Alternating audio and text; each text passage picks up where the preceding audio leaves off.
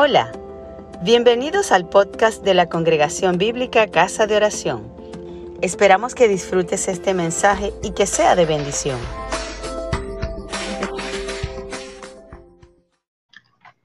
Queremos leer la palabra del Señor, el capítulo 33 de el libro del profeta Jeremías.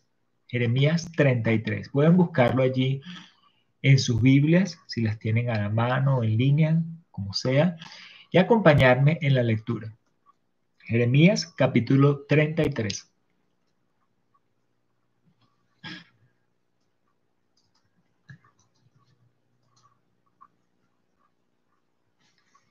Leemos la palabra del Señor en el nombre del Padre, del Hijo y del Espíritu Santo. Amén. Vino palabra de Jehová a Jeremías la segunda vez, estando él aún preso en el patio de la cárcel, diciendo, Así ha dicho Jehová, que hizo la tierra, Jehová que formó para afirmarla, Jehová es su nombre. Clama a mí, y yo te responderé. Te enseñaré cosas grandes y ocultas que tú no conoces porque así ha dicho Jehová, Dios de Israel, acerca de las casas de esta ciudad, de las casas de los reyes de Judá, derribadas con arietes, con hachas, porque vinieron para pelear, perdón, porque vinieron para pelear contra los caldeos, para llenarlas de cuerpos de hombres muertos, a los cuales herí yo con mi furor y con mi ira, pues escondí mi rostro de esta ciudad a causa de toda su maldad. He aquí, yo les traeré sanidad y medicina, y los curaré. Les revelaré abundancia de paz y de verdad. Y haré volver a los cautivos de Judá, los cautivos de Israel, y los restauraré al principio y los limpiaré de toda su maldad con que pecaron contra mí. Perdonaré todos sus pecados con que contra mí pecaron y que contra mí se rebelaron. Y me será a mí por nombre de gozo, de alabanza y de gloria entre todas las naciones de la tierra que habrán oído todo el bien que yo les hago y temerán y temblarán de todo el bien y de toda la paz que yo les haré.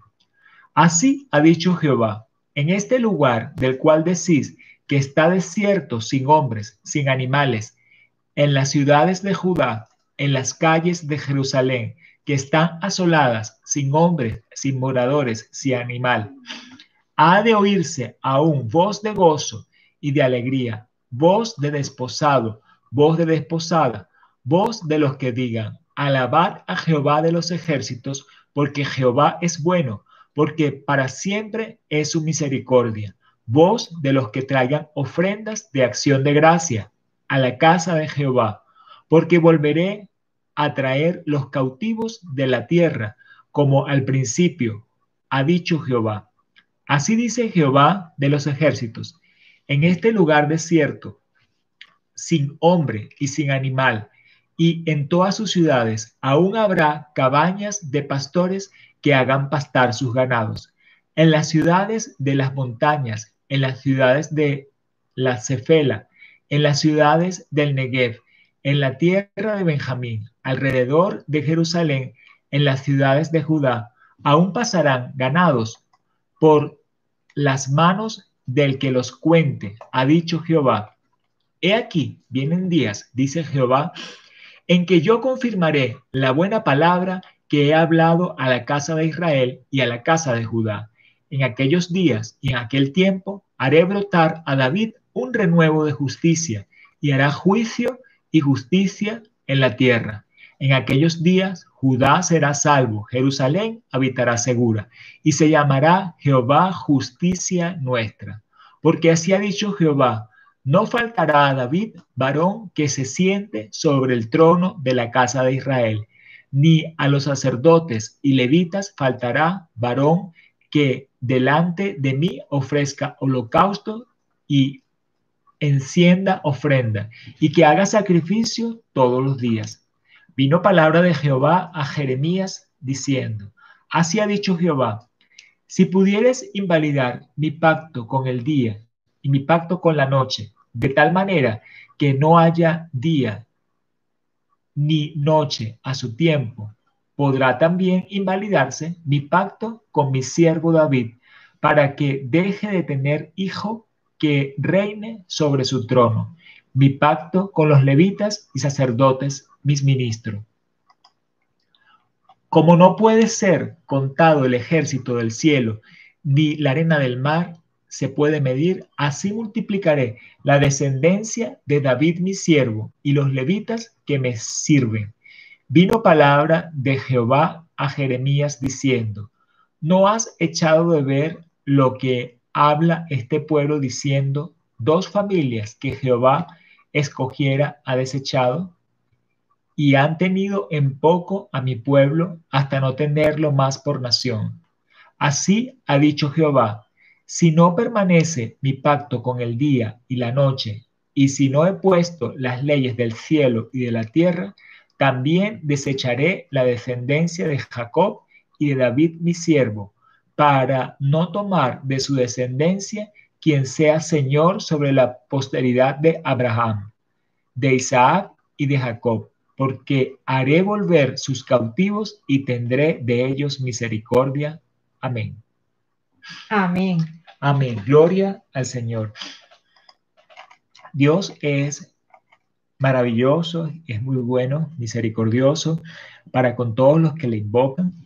Y acá, recuérdense el contexto en que escribe Jeremías, es el tiempo de la deportación, donde Jeremías había quedado de entre los no deportados y había sido tomado el reino por los caldeos, un tiempo de mucha desolación, un tiempo de mucha angustia. Aquí nos describe eh, cómo estaban las calles de Jerusalén desoladas, cómo estaban los campos sin productos, sin frutos. Era un tiempo de verdad desesperanzador. Y en medio de ese tiempo, como el que vivimos nosotros acá, en nuestra nación, eh, Dios se levanta por segunda vez a hablarle a Jeremías. Es insistente el Señor en sus pactos y en sus promesas. No solamente había hablado una vez, pero que se levanta por una segunda vez. Y le dice esta palabra tan famosa, tan conocida, que muchas veces nos inspira cuando queremos orar o cuando queremos que Dios nos enseñe alguna respuesta de sabiduría o de discernimiento que estamos necesitando. Este verso, cuando dice, clama a mí y te responderé. Te enseñaré cosas grandes y ocultas que tú no conoces. El Señor quiere revelarse a sus hijos, a sus siervos. En particular se lo está diciendo a Jeremías, que es profeta y que es fiel al Señor.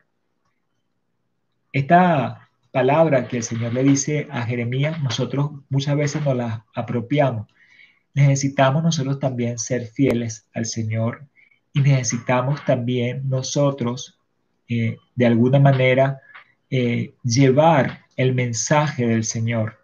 No que seamos profetas en el sentido de, del Antiguo Testamento, pero sí que nosotros podamos profesar el mensaje del Señor, que podamos llevar la palabra, que podamos eh, ser de los que portan el mensaje, mensaje que ya el Señor ha dado de antemano y que ya está escrito, por supuesto, por los profetas y los apóstoles, pero que nosotros podamos activarlo.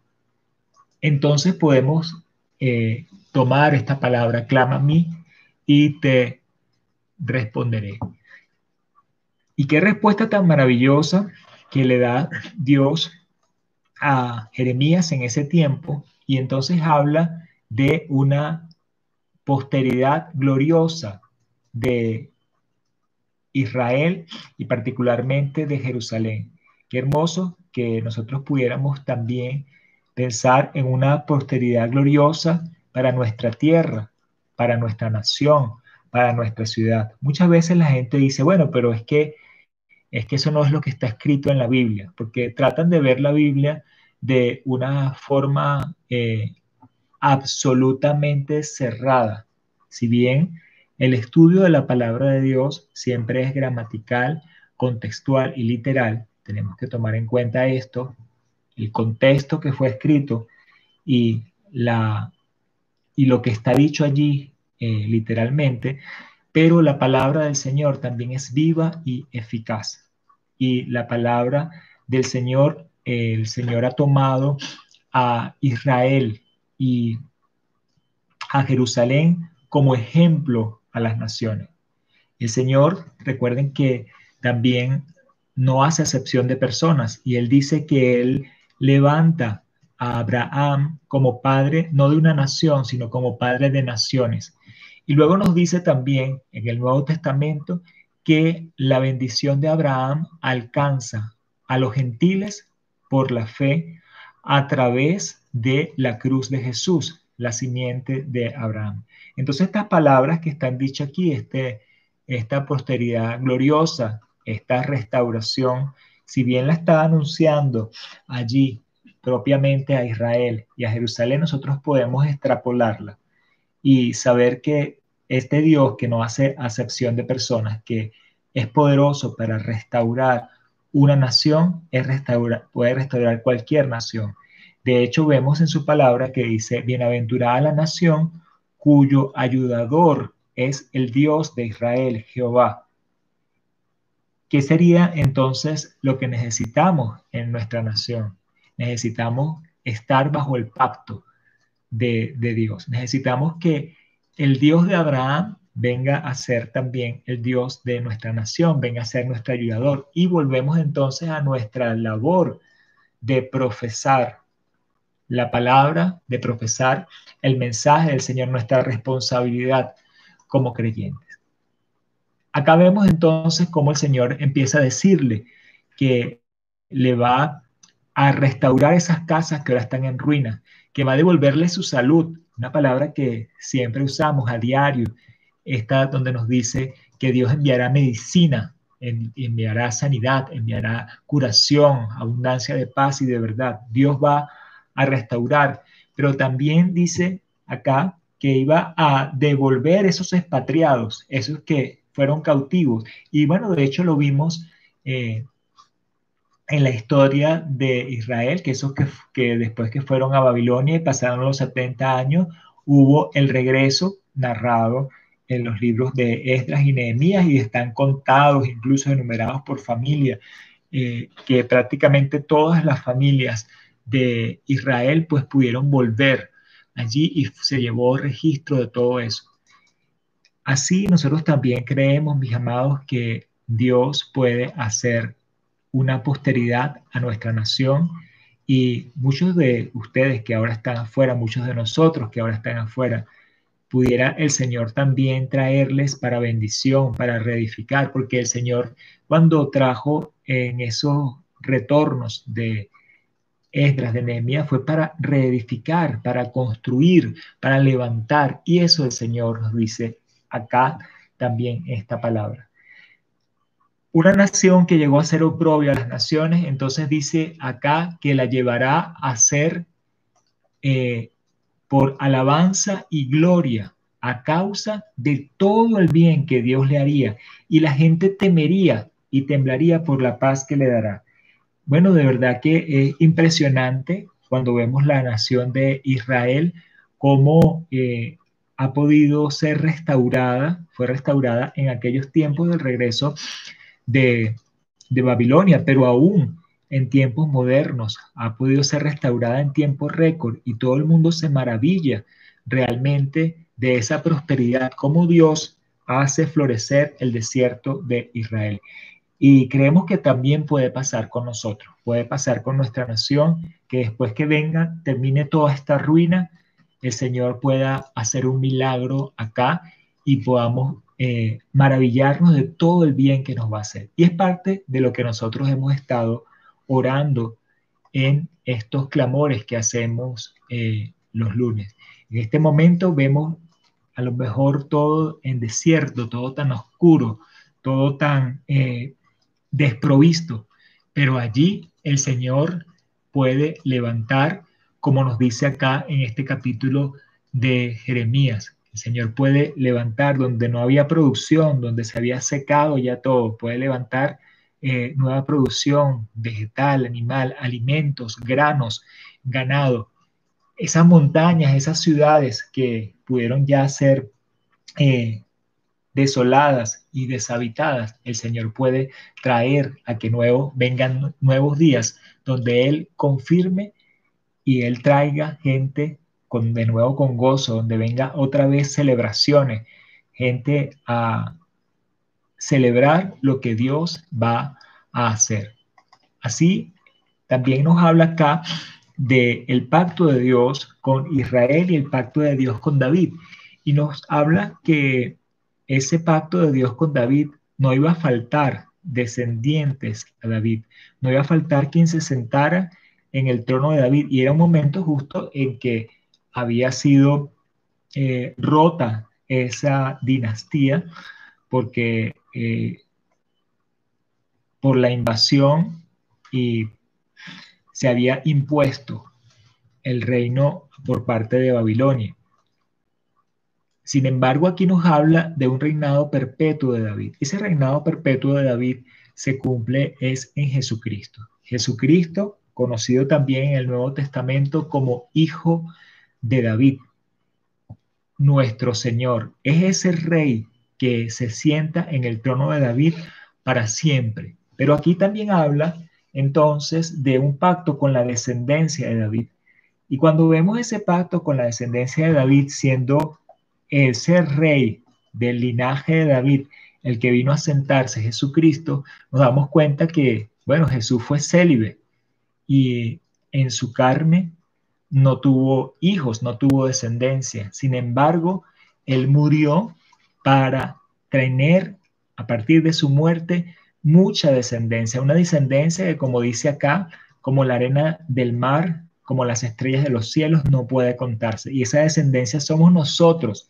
Nosotros somos esta descendencia de la cual habla aquí eh, de esos hijos de David. Nosotros somos esos reyes donde Jesús es el rey de reyes. Es ese linaje de David, ese rey eterno que está sentado en el trono y qué privilegio que nosotros en otro tiempo no éramos, que en otro tiempo estaba separado de la ciudadanía.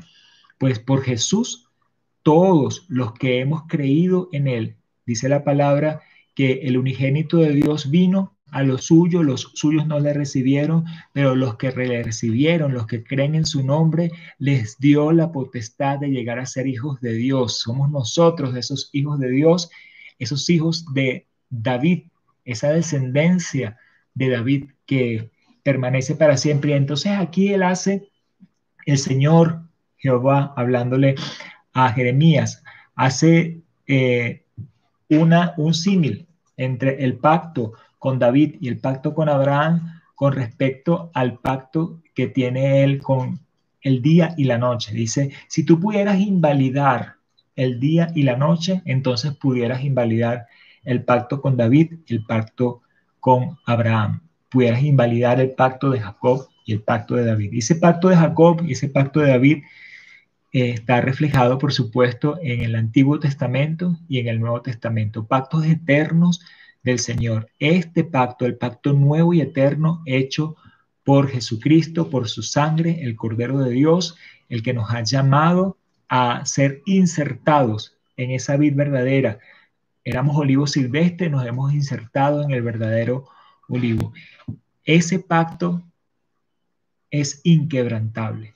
Así, esta herencia que nosotros tenemos en Jesús como hijos de David como hijos de Dios es un pacto inquebrantable. Y si ese pacto es inquebrantable, volviendo a todo el contexto de esta palabra, entonces nosotros podemos clamar a Dios, así como clamó Jeremías y podemos nosotros llevar la palabra del Señor para que haya esa multiplicación, esa restauración y podemos entender que estas maravillas que Dios habla para Jerusalén, que habla para Israel, también nosotros las podemos apropiar como iglesia del Señor, como hijos suyos que somos, como reyes que estamos nosotros puestos para reinar en cada lugar donde estamos. Estamos para reinar en nuestros hogares, donde algunos somos padres de familia, otras madres de familia.